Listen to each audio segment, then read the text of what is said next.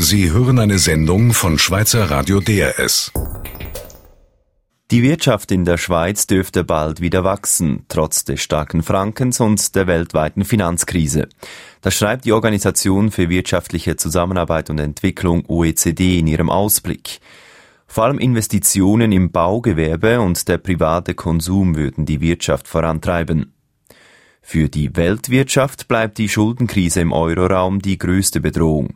Die OECD rechnet damit, dass die Eurozone auch im nächsten Jahr in oder nahe der Rezession bleibt. Ein Wachstum gäbe es wohl erst wieder 2014. Das oberste Gericht der EU hat den europäischen Rettungsschirm als gesetzeskonform bezeichnet. Das Haftungsverbot werde nicht verletzt. Dieses Verbot besagt, dass ein Staat nicht für die Schulden eines anderen gerade stehen darf.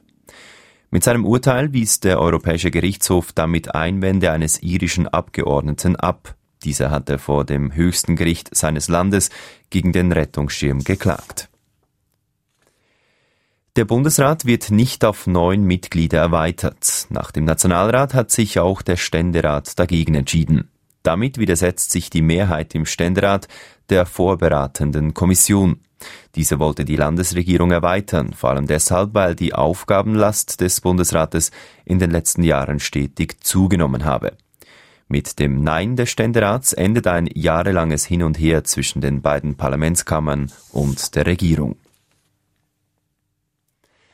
Das Parlament kann Verordnungen des Bundesrats auch künftig nicht blockieren. Der Ständerat hat einen Vorstoß aus dem Nationalrat stillschweigend abgelehnt und damit endgültig versenkt. Der Nationalrat wollte, dass Verordnungen der Regierung per Veto bekämpft werden können. Zu oft habe der Bundesrat bei der konkreten Ausführung von Gesetzen den Willen des Parlaments missachtet, lautet die Begründung. Der Ständerat findet nun aber, es gehöre zur Gewaltentrennung, dass das Parlament die Gesetze und der Bundesrat die Verordnungen mache. Der Nationalrat hat die Beratung des Bundesbudgets 2013 aufgenommen. Klar abgelehnt wurden bisher Anträge der SVP. Sie wollte unter anderem einen Teil der Löhne für das Bundespersonal noch nicht freigeben. Insgesamt sieht das Budget des Bundesrats Ausgaben von knapp 65 Milliarden Franken und ein Defizit von gut 350 Millionen Franken vor. Die Budgetdebatte im Nationalrat ist auf mehrere Tage angesetzt. In der Türkei ist der Prozess gegen den Walliser Polizeikommandanten und FDP-Staatsratskandidaten Christian Varon erneut verschoben worden. Varon wurde angeklagt, weil er ein antikes Kulturgut geschmuggelt haben soll. Experten sind sich uneinig darüber, ob es sich dabei um ein Fragment einer römischen Säule handelt oder um einen gewöhnlichen Stein. Es liegen zwei gegenteilige Gutachten vor. Die türkischen Behörden verlangen nun ein weiteres Gutachten. Ein neuer Prozesstermin ist für Mitte Februar vorgesehen. Acht Jahre nach dem Tod des ehemaligen Palästinenserpräsidenten Yasser Arafat ist dessen Grab geöffnet worden, um Proben seiner sterblichen Überreste zu entnehmen. Die Proben sind an Expertenteams aus der Schweiz, aus Frankreich und Russland übergeben worden und werden nun untersucht. Damit soll geklärt werden, ob Arafat vergiftet wurde. Die Börsendaten von Thomson Reuters, der Swiss Market Index steht bei 6.709 Punkten plus 0,4 Prozent.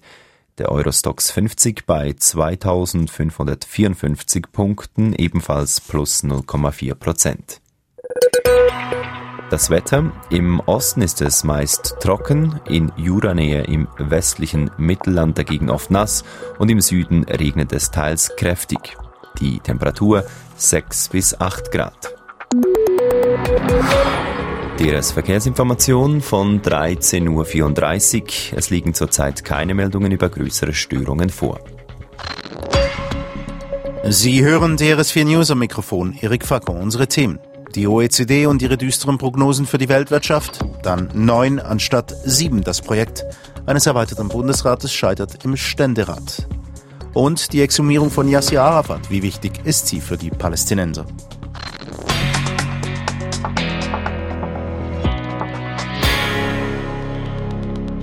Die Schuldenkrise in Europa bleibt der Bremsklotz der Weltwirtschaft auch im nächsten Jahr. Das sagt die OECD, die Organisation für wirtschaftliche Zusammenarbeit und Entwicklung, in ihrem neuesten Bericht. Der Euroraum bleibe bis weit ins nächste Jahr in oder zumindest nahe einer Rezession. Brigitte Kramer hat Wirtschaftsredakteur Thomas Oberer gefragt, was die wichtigsten Gründe sind für diese düstere Prognose.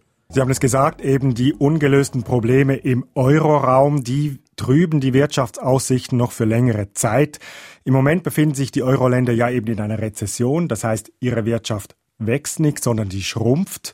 Und diese Rezession, die wird eben noch bis mindestens Ende 2013 anhalten. Und diese Probleme in Europa, die wirken sich dann eben auf die ganze Weltwirtschaft aus. Die aufstrebenden Schwellenländer wie Indien oder China, die sehr gut gewachsen sind in den letzten Jahren, die können jetzt nicht mehr die europäischen Probleme kompensieren. Zusammengefasst eben also keine guten Aussichten. Die wirtschaftliche Lage, die bleibt wirklich angespannt. Sprechen wir noch über die Beschäftigten in Europa. Viele Länder haben heute schon rekordhohe Arbeitslosenzahlen. Was bedeuten diese Prognosen für die Arbeitnehmerinnen und Arbeitnehmer in Europa? Ja, ganz einfach kann man sagen, es wird noch mehr Arbeitslosigkeit geben, zumindest für die beiden nächsten Jahre. Und vor allem in den Krisenländern im Süden, da werden die Menschen noch stärker leiden. Das Hauptproblem sieht die OECD eben in der Politik. Diese habe zu lange gezögert und die Reaktionen, die Maßnahmen, die ergriffen wurden, die seien unzureichend, zu wenig wirksam. Und wenn sich das alles nicht bessere, warnt die OECD, dann könnte es in Europa wirklich zu ernsthaften sozialen Unruhen kommen. Das heißt, Europa scheint in einem Teufelskreis zu stecken. Wie kommt es da wieder heraus? Ja, die OECD sagt, die Politiker, die Notenbanken, die müssten jetzt alle ihre Mittel bündeln. Das heißt nicht weiter zögern, sondern alle verfügbaren Instrumente einsetzen. Geld, Haushalt und Strukturpolitik, die müssten endlich miteinander verzahnt werden. Konkret heißt das zum einen natürlich sparen, schauen, dass die Schulden abgebaut werden, gleichzeitig aber mit tiefen Zinsen und mit frischem Geld der Notenbanken die Wirtschaft ankurbeln. Wichtig aber vor allem, die Politiker, die müssen entschlossen handeln, gemeinsam ein Weiterwursteln wie bisher, das gehe nicht, sagt die OECD. Der Bericht blickt auf die gesamte Weltwirtschaft. Sie haben es angesprochen. Es geht nicht nur um die Schuldenkrise in Europa. Vor allem in den USA ist die Lage ja nicht gerade gut. Was sagt der Bericht dazu? Ja, die OECD sagt, neben Europa ist eben USA der zweite große Krisenherd. Nach den Wahlen im November müssen die USA jetzt den politischen Stillstand überwinden und ihre Budgetprobleme lösen. Die USA schieben ja einen gewaltigen Schuldenberg von mittlerweile mehr als 16 Billionen Dollar vor sich her. Doch wie die USA damit umgehen, das ist weiterhin unklar. Die Demokraten, die wollen mehr Einnahmen und höhere Steuern für die Reichen. Die Republikaner, die wehren sich vehement dagegen und wollen bei den Staatsausgaben sparen. Und gibt es hier eben keinen Kompromiss bis Ende Jahr, so könnte das nicht nur die US, sondern die gesamte Weltwirtschaft weiter nach unten reißen. Zusammen mit der Eurokrise würde es dann wirklich ungemütlich, sagt die OECD. Wirtschaftsredakteur Thomas Oberer über die Prognosen der OECD für das nächste Jahr. Soll man den Bundesrat erweitern von sieben auf neun Bundesräte? Die Antwort im Ständerat war klar. Nein. Im Bundesrat soll alles bleiben, wie es ist. Damit ist der vorläufig letzte Akt aufgeführt in einer bald endlosen Geschichte um eine bessere Organisation der Regierung. Posse oder Trauerspiel? Ein Drama, sagen vor allem die Vertreter aus dem Tessin. Dominik Mayer. Ursprünglich ging es um die ganz großen Fragen. Sollte man die Regierungslast nicht auf mehr Schultern verteilen? Haben die Bundesräte nicht mehr Zeit fürs Regieren statt fürs Verwalten, wenn sie zu neun sind statt zu siebt? Die Fragen sind umstritten, die Diskussion darüber aber ist versandet über die Jahre. Stattdessen wurde das Thema neun Bundesräte zum Liebkind der Tessiner Parlamentarier. Seit 13 Jahren wartet das Tessin auf einen Bundesrat. Gäbe es neun Bundesräte, so die Idee, dann hätte der Südkanton auch bessere Chancen.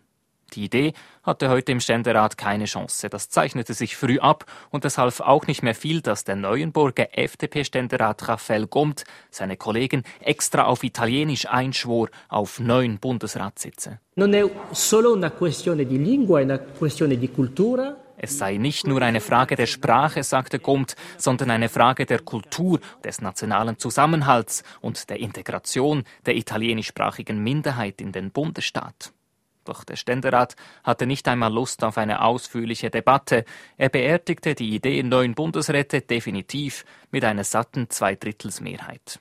Danach sagte SVP-Ständerat Alex Kuprecht zufrieden. Nur wegen den Tessinern wollen wir nicht neue Bundesräte. Es ist an der Vereinten Bundesversammlung das italienische Element unseres Landes zu berücksichtigen. Vielleicht äh, wird es wieder einmal so weit kommen, dass wir einen Tessiner Bundesrat wählen, zulasten vielleicht eines Deutschschweizer oder eines welschen Kollegen. Es braucht aber immer auch noch die entsprechend geeigneten Kandidaten dazu. Die Tessiner Parlamentarier haben eine Niederlage eingesteckt. Doch FDP-Nationalrat Ignazio Gassis gibt sofort eine Durchhalteparole aus.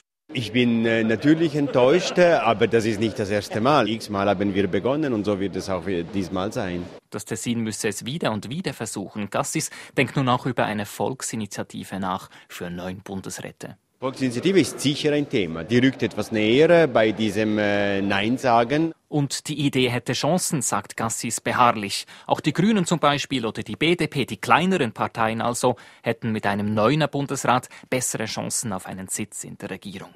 Doch nicht alle Tessiner Parlamentarier sind so entschlossen, weiterzukämpfen wie Gassis. FDP-Ständerat Fabio Abate sagt, die Entscheidung äh, ist heute Morgen äh, klar gefallen. Wieder äh, auf den Tisch etwas zu legen in diesem Moment scheint mir nicht optimal. Die Tessiner Parlamentarier wollen jetzt diskutieren über das Wie weiter. Abates Rat wird lauten Piano, piano. Piano, piano.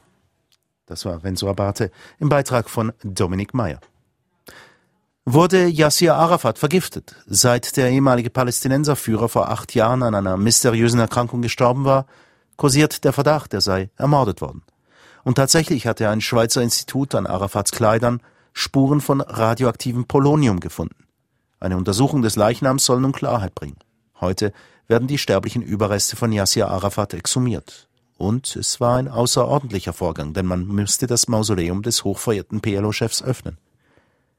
Wie wichtig ist diese Exhumierung für die Palästinenser? Das hat Anna Lemmeyer René Wildangel gefragt. Dieser ist Leiter der Heinrich-Böll-Stiftung in Ramallah. Also für die Palästinenser insgesamt ist das schwer zu sagen. Ich glaube schon, dass weil Arafat natürlich die Symbolfigur der Palästinenser ist, der große Führer aus Sicht der Palästinenser, der seit den 60er Jahren die Kampfzeit geprägt hat, die Anfangsphase der PLO und der Fatah dann bis hin zum Friedensprozess der 90er Jahre von daher gibt es natürlich schon auch ein Interesse für die genauen Umstände seines Todes, aber ich glaube auch gleichzeitig, dass für die meisten das, was heute passiert, nämlich die weitergehende Besatzung, der Gaza-Krieg, der gerade zivile Opfer gekostet hat, dass das viel wichtigere Fragen sind letztlich als dieses Vorgehen, was wir jetzt im Präsidentenpalast erleben. Die Aufklärung der Todesursache von Arafat ist also ein Anliegen. Dennoch nicht alle Palästinenser sind mit der Öffnung des Grabes und der Exhumierung einverstanden. Warum? Na, das mag unterschiedliche Gründe haben. Ich denke, dass erstmal das große Interesse war natürlich da seitens der Witwe. Und die palästinensische Autorität hat dem dann stattgegeben und diesen Prozess eingeleitet. Es gibt den äh, Neffen von Yasser Arafat, Nasser el-Kidwe, der hat sich dagegen ausgesprochen.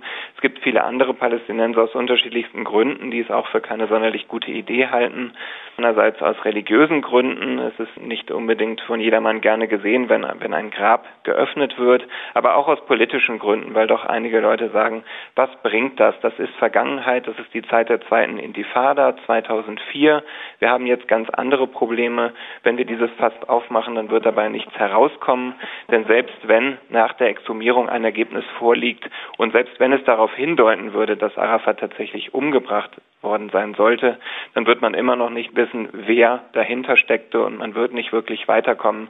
Und ich glaube, dass viele Palästinenser deswegen sagen, man soll hier die Vergangenheit ruhen lassen, auch wenn es sich um die große Symbolfigur handelt und sich doch um die aktuellen Probleme kümmern dann glauben Sie, auch wenn jetzt herauskommen würde, dass Arafat tatsächlich vergiftet worden war, nichts weiter geschehen würde und die Öffentlichkeit in den palästinensischen Autonomiegebieten auch nicht sonderlich heftig reagieren würden? Ich glaube, es wird Presseberichte darüber geben, es wird auch Diskussionen geben unter den Palästinensern, die gab es auch in der Vergangenheit schon. Es gibt zahlreiche Theorien, wer möglicherweise hinter diesem Mord steht. Natürlich gehen viele Palästinenser auch davon aus, dass Israel hinter dieser Ermordung steht. Wenn man sich zurückversetzt in die Zeit von 2004, zu diesem Zeitpunkt sah Sharon und Israel Arafat als Feind an, nicht mehr als Partner im Friedensprozess. Von daher aus Sicht vieler Palästinenser ist die Sache klar, Israel äh, steckt möglicherweise hinter dieser Ermordung. Aber egal, was jetzt bei dieser Untersuchung rauskommt, es wird vieles Spekulation bleiben. Es wird auch sicher Diskussionen geben, aber ich sehe nicht, dass ein solches Ergebnis die Lage im Nahen Osten verändern würde. René Wildang, er ist Leiter der Heinrich-Böll-Stiftung in Ramallah. Sie hörten eine Sendung von Schweizer Radio DRS. Mehr Informationen auf drs.ch.